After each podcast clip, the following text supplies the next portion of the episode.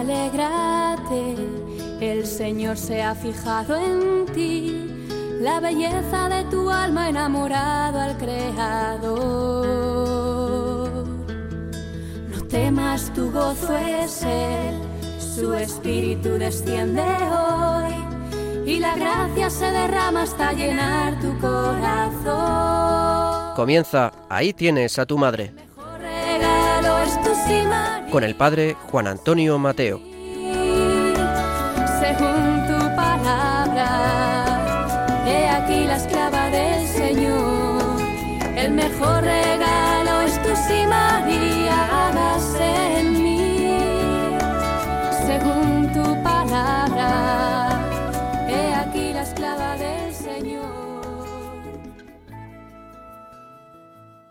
Muy queridos amigos y oyentes de nuestro programa sobre la Santísima Virgen, una vez más estamos con todos vosotros. Hoy, en la primera parte del programa, quiero compartir algunas reflexiones sobre temas un poco densos, pero realmente muy importantes para nuestra vida cristiana. Se trata de explicar el influjo y la mediación de María en nuestra vida espiritual, en nuestra vida cristiana. Vamos a seguir de cerca un gran maestro. En temas difíciles, complejos, siempre es bueno dejarse guiar por alguien experimentado.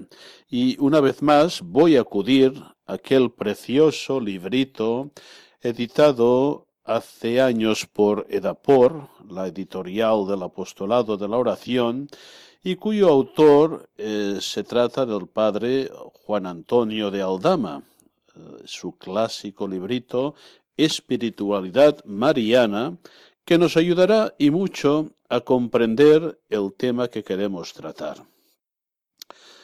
Nos dice este buen teólogo y mariólogo que la gracia, en primer lugar, en su desarrollo, nos va asemejando a Cristo poco a poco y paso a paso. Bajo el impulso de esa gracia, el alma va reproduciendo en sí misma los sentimientos de Cristo, porque vivir la vida de la gracia no es otra cosa que vivir la vida de Cristo.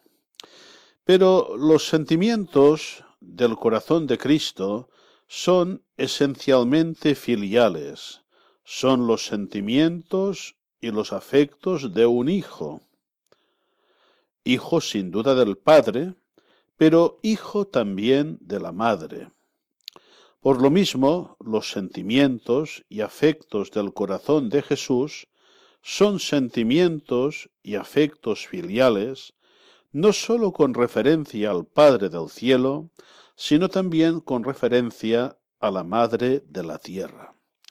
Consiguientemente, el impulso de la gracia en nuestro corazón, ese impulso que va haciendo crecer y desarrollarse nuestra vida espiritual, nos lleva a vivir sentimientos y afectos de hijos, no sólo con relación al Padre Celestial, sino también con relación a nuestra Madre Inmaculada.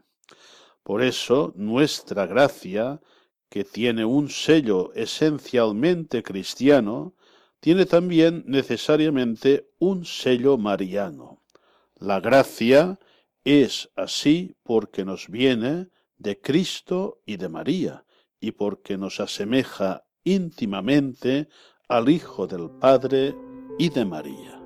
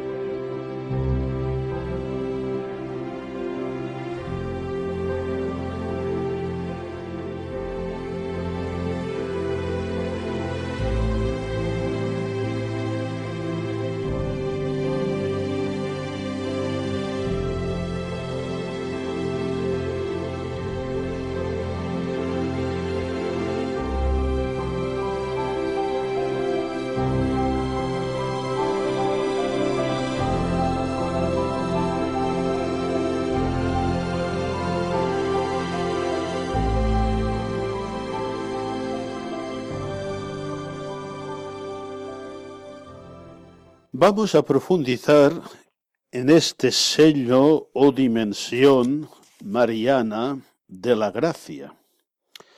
Nos dice el padre Aldama que nuestra gracia es gracia de María. La gracia la adquirió para nosotros María al lado de Jesús y con subordinación a Él, pero de manera muy real con un influjo positivo de sus actos meritorios. Como nuestra gracia es gracia de Cristo, porque Él nos la ha merecido, así es también gracia de María, porque ella nos la ha merecido con Él y bajo Él. Esto siempre es muy importante. Si queremos hablar con realismo de la cooperación real de María a la obra de la redención, hay que admitir sin duda estas consideraciones.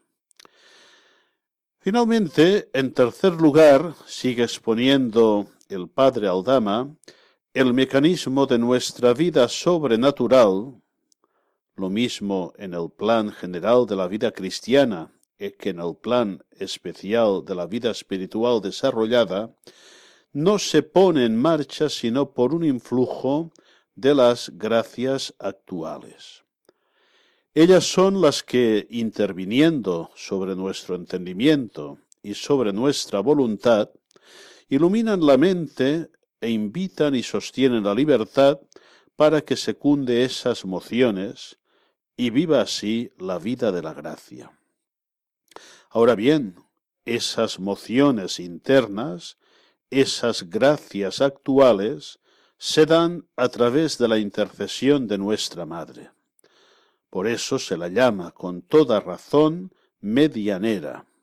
Y vamos a intentar profundizar en esta idea tan importante para nuestra vida espiritual. La intervención de María en nuestra vida sobrenatural comienza ya en el bautismo. En él empieza a ser madre de cada uno de nosotros porque la gracia recibida en el santo bautismo es gracia que nos hace hijos de Dios y al mismo tiempo hijos de María. Al unirnos vitalmente con nuestro hermano mayor Jesucristo, Hijo de Dios e Hijo de María. Esta realidad, que sin duda se da también, aunque de forma más oculta y misteriosa, en el bautismo de los niños aparece más claramente en el bautismo de los adultos. Nos referimos ahora no a la gracia bautismal, que a los unos y a los otros los une vitalmente con Jesucristo, sino al hecho mismo del santo bautismo, que es ya de sí una gracia inestimable. De la intervención de María en esa gracia, decimos que aunque se da siempre, aparece más clara en el bautismo de los adultos. Podríamos preguntarnos por qué, y así responde Aldama, porque ese bautismo es el término de un proceso de acercamiento al Señor por medio de la conversión. En este proceso interviene ante todo la fe, pero también el arrepentimiento de los pecados, la confianza en la misericordia de Dios, el deseo de vivir en paz interior con Él, un principio de amor suyo, una decisión de cumplir sus mandamientos. La intercesión de Nuestra Señora en la conversión del pagano que llega por ese camino al bautismo resulta algunas veces evidente. Hay tantos relatos de conversiones que lo prueban, pero aun en los casos en que no aparece tan clara esa intercesión positiva de María, y no sólo una vez, sino en todos los momentos por los que va pasando el alma que se acerca a Dios, está marcada maternalmente. ¿Por qué siempre una intervención maternal llena de delicadeza, de finura, de paciencia, de solicitud, de tacto de madre, que con su intervención múltiple va implorando las gracias indispensables para que esa persona que se convierte vaya haciendo estos actos, que la preparan con las disposiciones remotas y próximas a la gracia del santo bautismo. Proceso laborioso, a veces largo y dificultoso, en cuyos pasos sobrenaturales ha ido marcando siempre su intervención maternal la Virgen Nuestra Señora.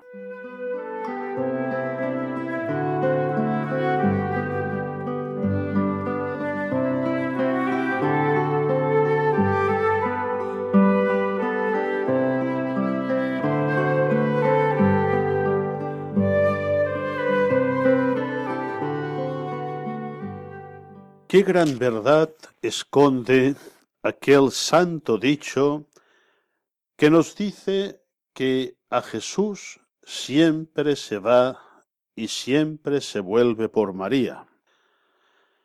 Sigue exponiendo el padre Aldama que a la conversión que termina en el santo bautismo sucede muchas veces una nueva conversión cuando se ha perdido la gracia por el pecado mortal es una nueva gracia, la gracia de la penitencia, que toca al alma para que se decida volver a la perdida amistad de Dios. Entonces, con un proceso que puede ser también largo y complejo, otra vez se hace sentir en el alma el influjo positivo de María, para que vaya quitando los impedimentos, a veces muy difíciles de quitar, y vaya poniéndose en el camino de cambio de corazón que le haga llegar de nuevo a la vida divina que perdió por el pecado.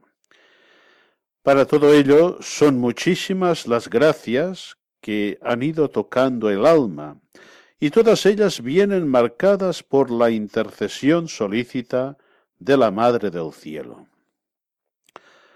La vida de la gracia, que en medio de las solicitudes, de las pasiones y del mundo se conserva intacta, exige también nuevas gracias actuales de Dios, por las que Él verifica su especial providencia sobre el alma. Pero otra vez tenemos que añadir que también esas gracias se deben a la intercesión de la Virgen y así son efectos de su solicitud maternal. Dentro de esa vida cristiana se presenta frecuentemente la vocación religiosa o sacerdotal. También en la vocación hay que reconocer el influjo positivo de María. Son muchos los casos en los que ese influjo mariano en la vocación se ha hecho sensible e indudable. Pero esas ocasiones no son las únicas en que se ha dado de hecho la intervención de Nuestra Señora. El primer germen de la vocación y su crecimiento ulterior en medio de dificultades interiores y exteriores, hasta que llega a cuajar el llamado divino en la decisión de la voluntad humana, va señalando con realísimas intervenciones esta intervención, esta presencia maternal de María, que si a veces son ocultas o misteriosas estas intervenciones, no por esto son menos reales. ¿Cuántos motivos tenemos para dar gracias al Señor por la acción que ejerce en nosotros a través de la Virgen María.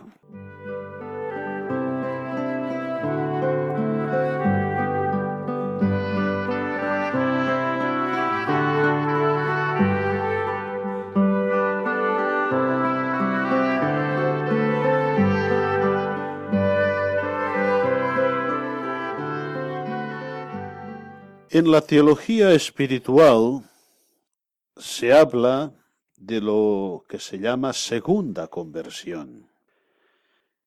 Entendemos, por ello, la etapa de la vida espiritual en la que renuncia el alma del todo a sí misma y se entrega completamente a Dios. El alma está todavía muy débil, pero Dios la va trabajando y la va estimulando con gracias abundantísimas y muy variadas.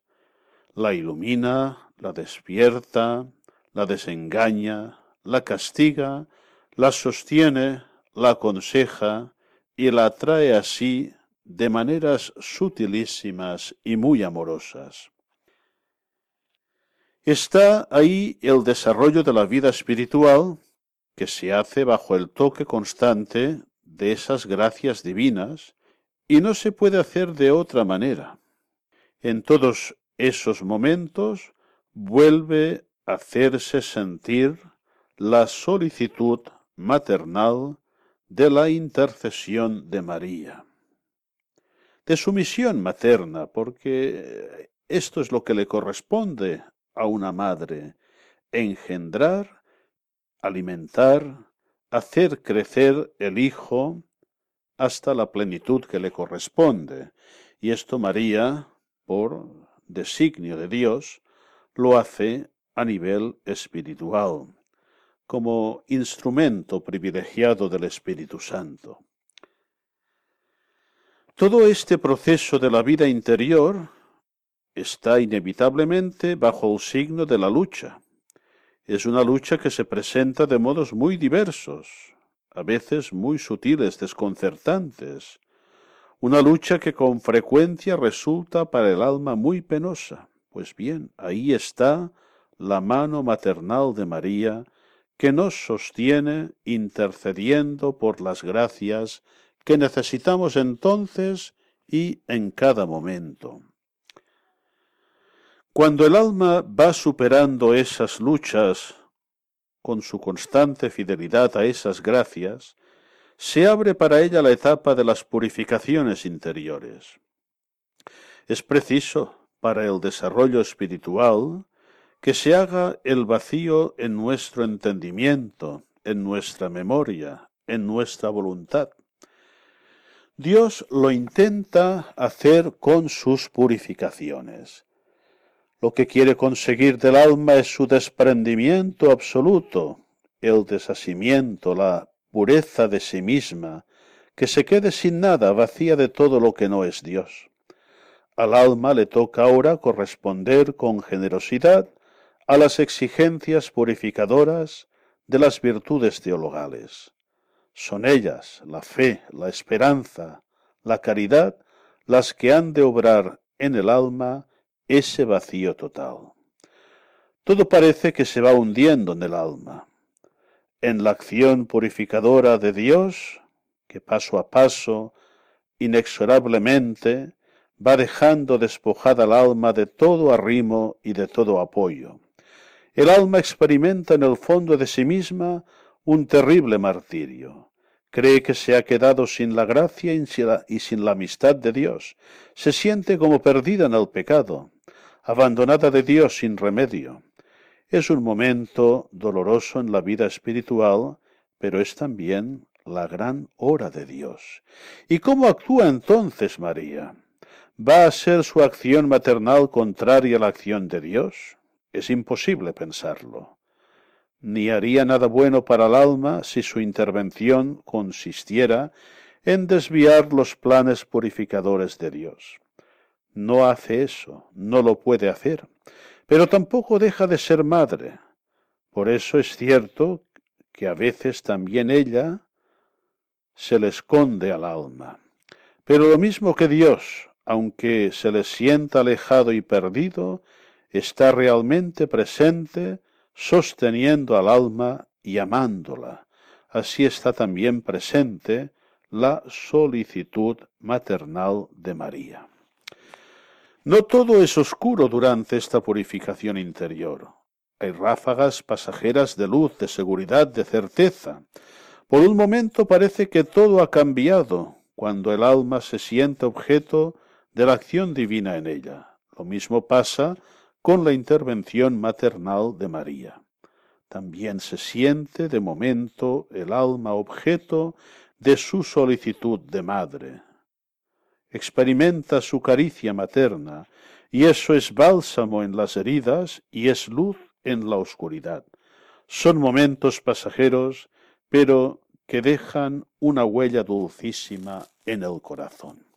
Y por hoy, queridos oyentes, dejamos esta primera parte con estas consideraciones espirituales tan espléndidas que nos legó el Padre Aldama y que invito a meditarlas, a descubrir esta presencia de María como nuestra pedagoga, como nuestra maestra espiritual que nos hace llegar a la plenitud del hombre en Cristo.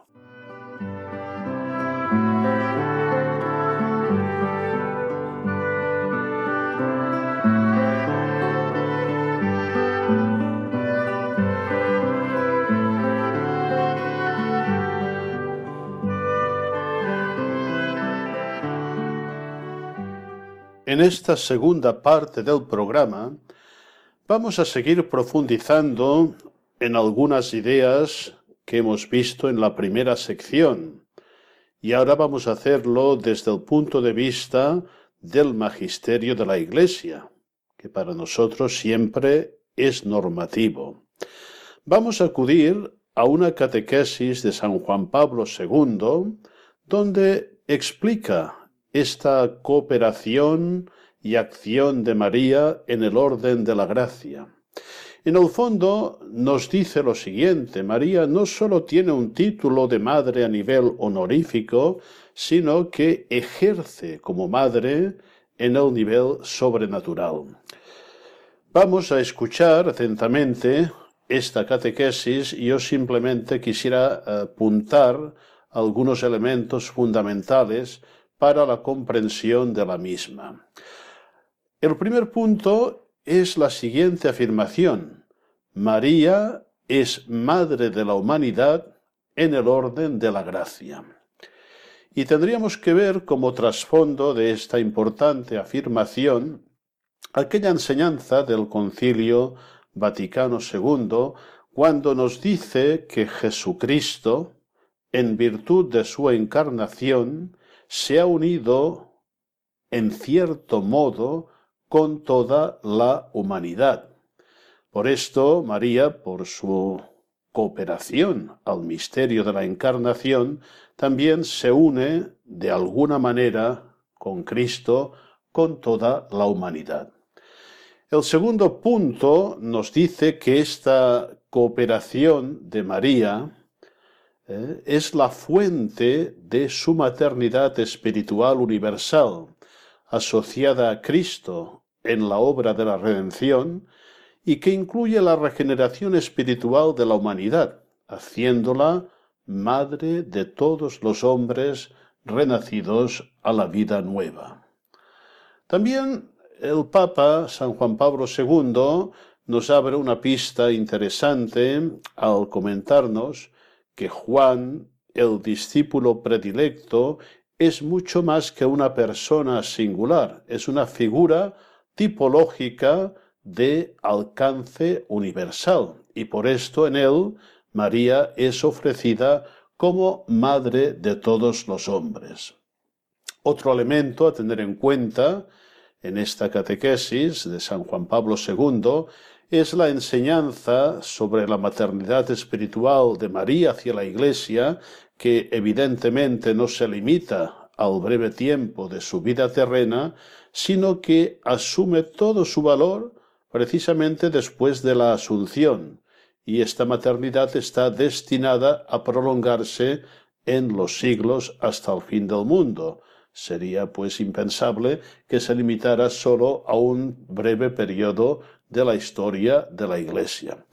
Otra afirmación, a mi juicio, muy importante, es que, nos dice San Juan Pablo II, por designio del Padre, a la intercesión sacerdotal del Redentor, se ha unido la intercesión maternal de la Virgen. Es un designio del Padre. Y por eso la Santísima Virgen es invocada Aquí recuerda San Juan Pablo II textualmente la enseñanza del Concilio Vaticano II, la Virgen es invocada en la Iglesia con los títulos de abogada, auxiliadora, socorro y mediadora. Y finalmente, un apunte también, yo creo, muy interesante en el último punto de esta catequesis, eh, cuando San Juan Pablo II nos dice que María ejerce su papel de abogada cooperando tanto con el Espíritu Paráclito, el Espíritu Santo, como con aquel que en la cruz intercedía por sus perseguidores y al que Juan llama nuestro abogado ante el Padre. Pues bien, escuchemos con muchísima atención esta catequesis que sin duda nos aportará enseñanzas muy interesantes para nuestra comprensión de María y sobre todo para nuestra vivencia de la devoción mariana.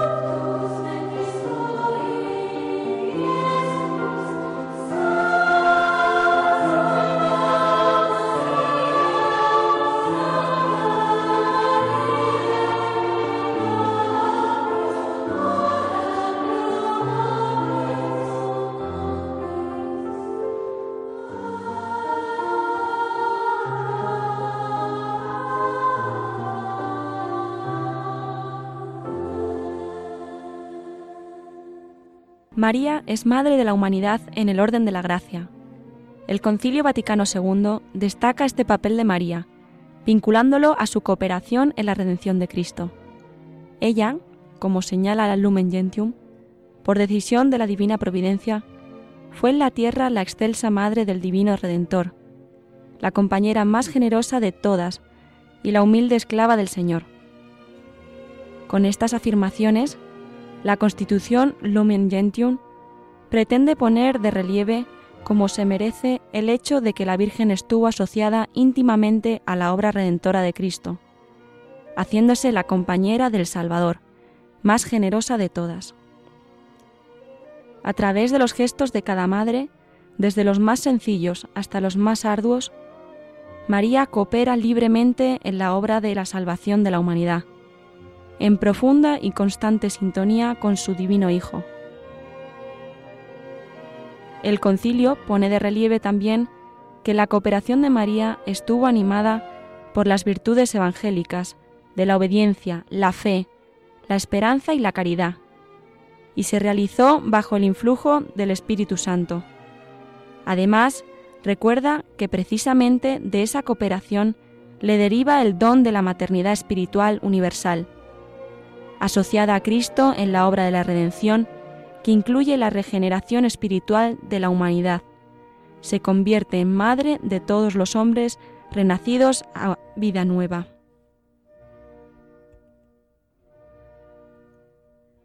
Al afirmar que María es nuestra madre en el orden de la gracia, el concilio pone de relieve que su maternidad espiritual no se limita solamente a los discípulos, como si se tuviese que interpretar en sentido restringido la frase pronunciada por Jesús en el Calvario, Mujer, ahí tienes a tu Hijo.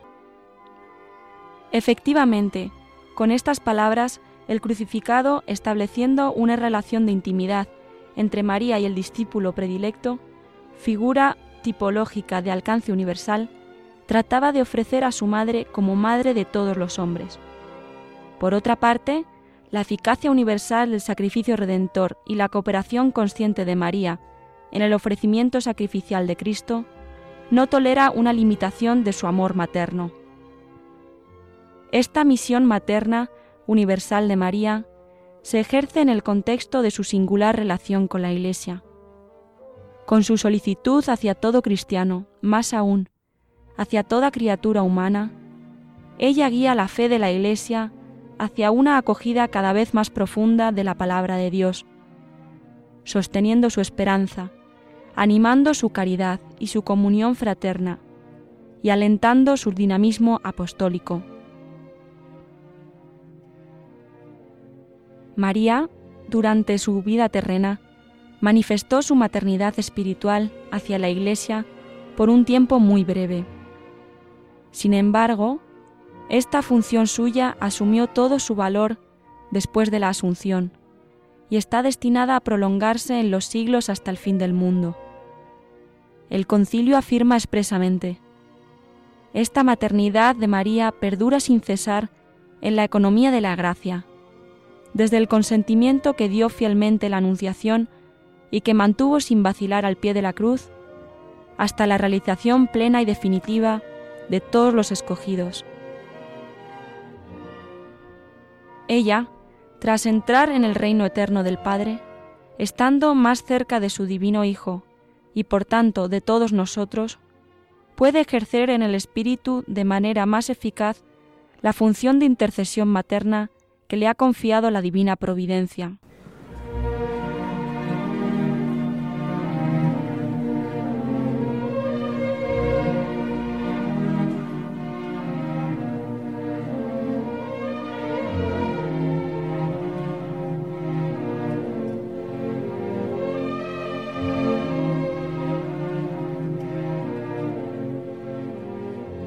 El Padre ha querido poner a María cerca de Cristo y en comunión con Él, que puede salvar perfectamente a los que por Él se llegan a Dios, ya que está siempre vivo para interceder en su favor. A la intercesión sacerdotal del Redentor ha querido unir la intercesión maternal de la Virgen. Es una función que ella ejerce en beneficio de quienes están en peligro y tienen necesidad de favores temporales, y sobre todo de la salvación eterna. Como dice la Lumen Gentium, con su amor de madre cuida a los hermanos de su Hijo que todavía peregrinan y viven entre angustias y peligros hasta que lleguen a la patria feliz. Por eso la Santísima Virgen es invocada en la Iglesia con los títulos de abogada, auxiliadora, socorro, mediadora. Estos apelativos, sugeridos por la fe del pueblo cristiano, ayudan a comprender mejor la naturaleza de la intervención de la Madre del Señor en la vida de la Iglesia y de cada uno de los fieles. El título de abogada se remonta a San Ireneo. Tratando de la desobediencia de Eva y la obediencia de María, afirma que en el momento de la Anunciación, la Virgen María se convierte en abogada de Eva. Efectivamente, con su sí defendió y liberó a la progenitora de las consecuencias de su desobediencia, convirtiéndose en causa de salvación para ella y para todo el género humano. María ejerce su papel de abogada, cooperando tanto con el Espíritu Paráclito como con aquel que en la cruz intercedía por sus perseguidores, y al que Juan llama nuestro abogado ante el Padre. Como madre, ella defiende a sus hijos y los protege de los daños causados por sus mismas culpas. Los cristianos invocan a María como auxiliadora, reconociendo su amor materno, que ve las necesidades de sus hijos y está dispuesto a intervenir en su ayuda, sobre todo cuando está en juego la salvación eterna. La convicción de que María está cerca de cuantos sufren o se hallan en situaciones de peligro grave, ha llevado a los fieles a invocarla como socorro. La misma confiada certeza se expresa en la más antigua oración mariana con las palabras, Bajo tu amparo nos acogemos, Santa Madre de Dios, no deseches las súplicas que te dirigimos en nuestras necesidades, antes bien, líbranos siempre de todo peligro, oh Virgen gloriosa y bendita como mediadora maternal, María presenta a Cristo nuestros deseos, nuestras súplicas, y nos transmite los dones divinos, intercediendo continuamente en nuestro favor.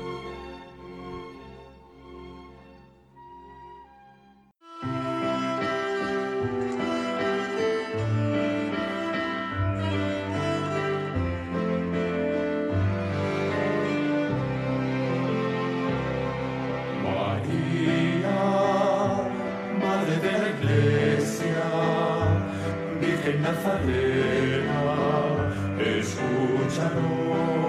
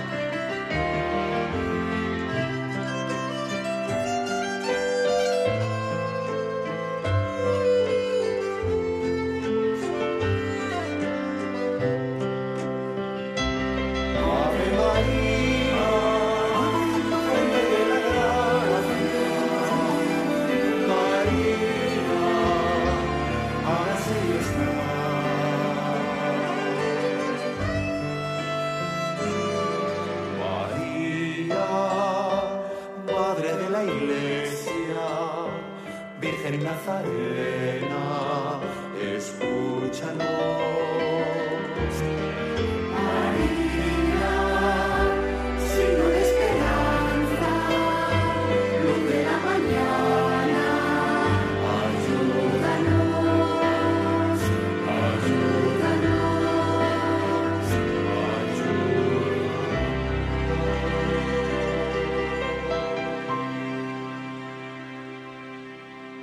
Los santos son los grandes maestros de la fe, porque encarnan, como nadie, las virtudes teologales y todas las demás virtudes.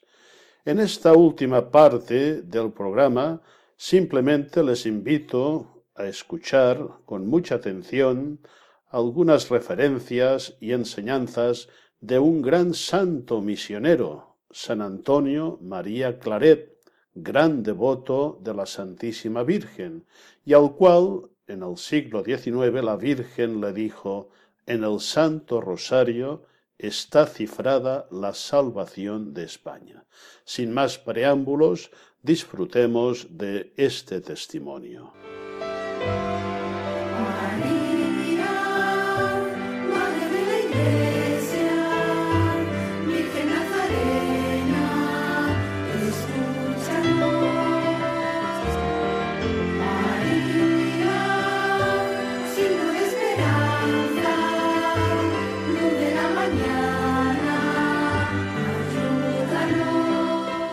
Antonio María Claret recuerda que desde muy niño encontró en el rosario el mayor tesoro.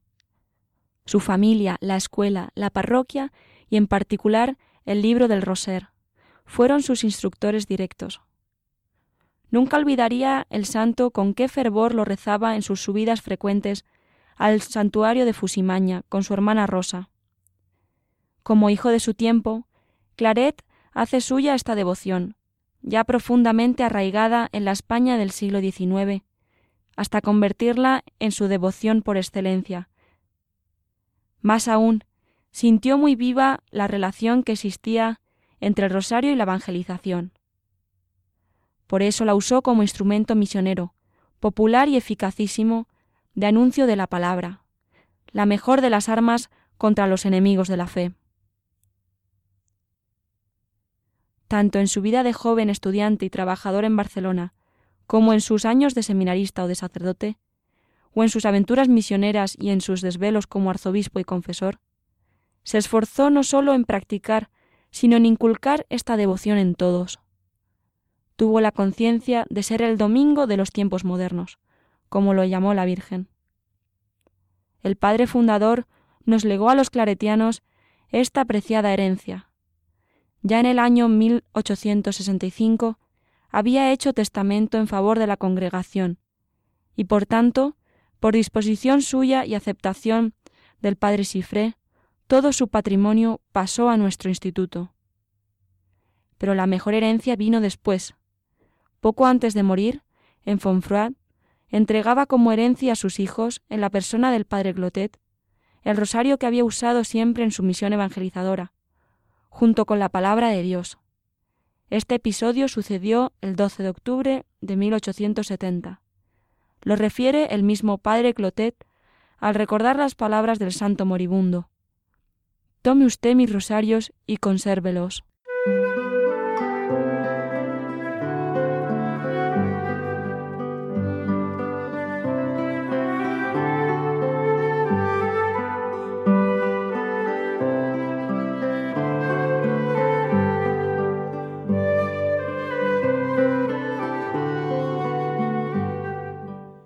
Un hijo del Inmaculado Corazón de María es un hombre que arde en caridad y que abrasa por donde pasa, que desea eficazmente y procura por todos los medios encender a todo el mundo en el fuego del divino amor.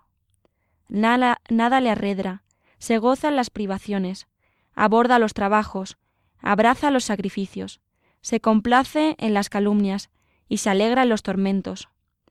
No piensa sino cómo seguirá e imitará a Jesucristo en trabajar, sufrir y en procurar siempre y únicamente la mayor gloria de Dios, la salvación de las almas.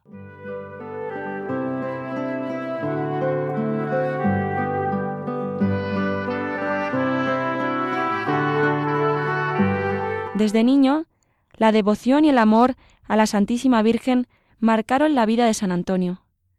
La Virgen Santísima era para él la estrella que le guiaba en su vida. Siempre la visitaba en el altar de su parroquia, y se imaginaba que sus oraciones subían al cielo por unos hilos misteriosos. Le gustaba visitar a la Santísima Virgen en su santuario de Fusimaña.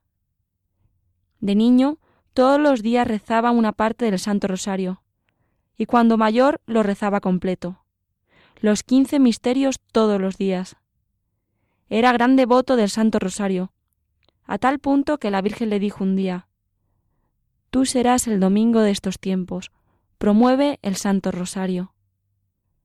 Pasaba largo tiempo frente a una imagen de la Virgen, haciendo sus oraciones y rezos, y hablándole con cordialidad y confianza, porque estaba convencido de que la Santísima Virgen lo escuchaba. En obsequio a la Virgen María, se abstenía no sólo de pecados mortales, sino hasta de veniales, de faltas e imperfecciones, y aún se abstenía de cosas lícitas, sólo para mortificarse y abstenerse de alguna cosa en obsequio a María Santísima. Él amaba a María, pero María le amaba más a él, pues siempre le concedía lo que pedía, y aun cosas que nunca pidió, le concedió. La Virgen Santísima lo libró de enfermedades, de peligros y aun de la muerte muchas veces. Por mar o por tierra, le libró de tentaciones y de ocasiones de pecar. Decía el santo, Ya veis cuánto importa ser devoto de María Santísima. Ella os librará de males y desgracias de cuerpo y alma. Decía el santo, Ya veis cuánto importa ser devoto de María Santísima. Ella os librará de males y desgracias de cuerpo y alma. Ella os alcanzará los bienes terrenales y eternos. Rezadle el Santo Rosario todos los días con devoción y fervor, y veréis cómo María Santísima será vuestra madre, vuestra abogada, vuestra medianera, vuestra maestra, vuestro todo después de Jesús. En otro lado dice, Ni en mi vida personal, ni en mis andanzas misioneras podía olvidarme de la figura maternal de María. Ella es todo corazón y todo amor. Siempre la he visto como madre del Hijo amado, y esto la hace madre mía, madre de la Iglesia, madre de todos. Mi relación con María siempre ha sido muy íntima y a la vez cercana y familiar, de gran confianza. Yo me siento formado y modelado en la fragua de su amor de madre, de su corazón lleno de ternura y amor. Por eso me siento un instrumento de su maternidad divina. Ella está siempre presente en mi vida y en mi predicación misionera. Para mí, María, su corazón inmaculado, ha sido siempre y es mi fuerza, mi guía, mi consuelo, mi modelo, mi maestra y mi todo después de Jesús.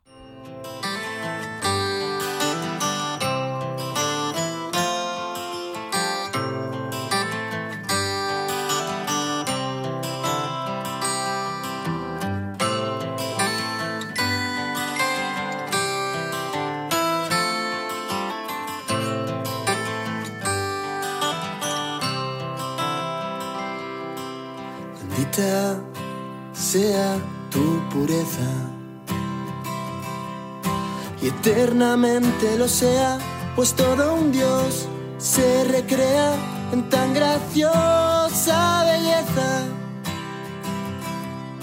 A celestial princesa, Virgen Sagrada María, te ofrezco en este día alma, vida y corazón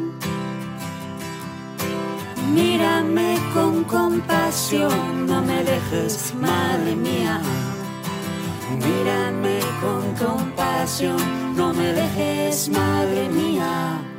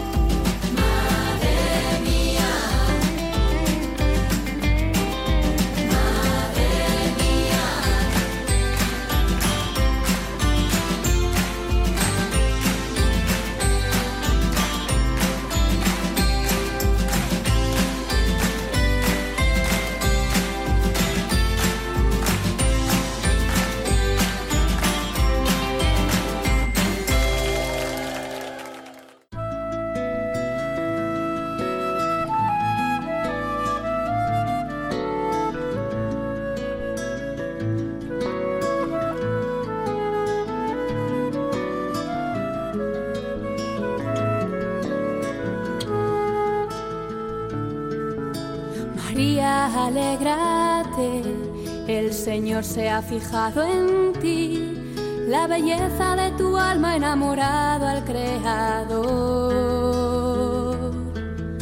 No temas, tu gozo es Él, su espíritu desciende hoy y la gracia se derrama hasta llenar tu corazón. Han escuchado Ahí tienes a tu madre, El mejor regalo con el padre Juan Antonio Mateo.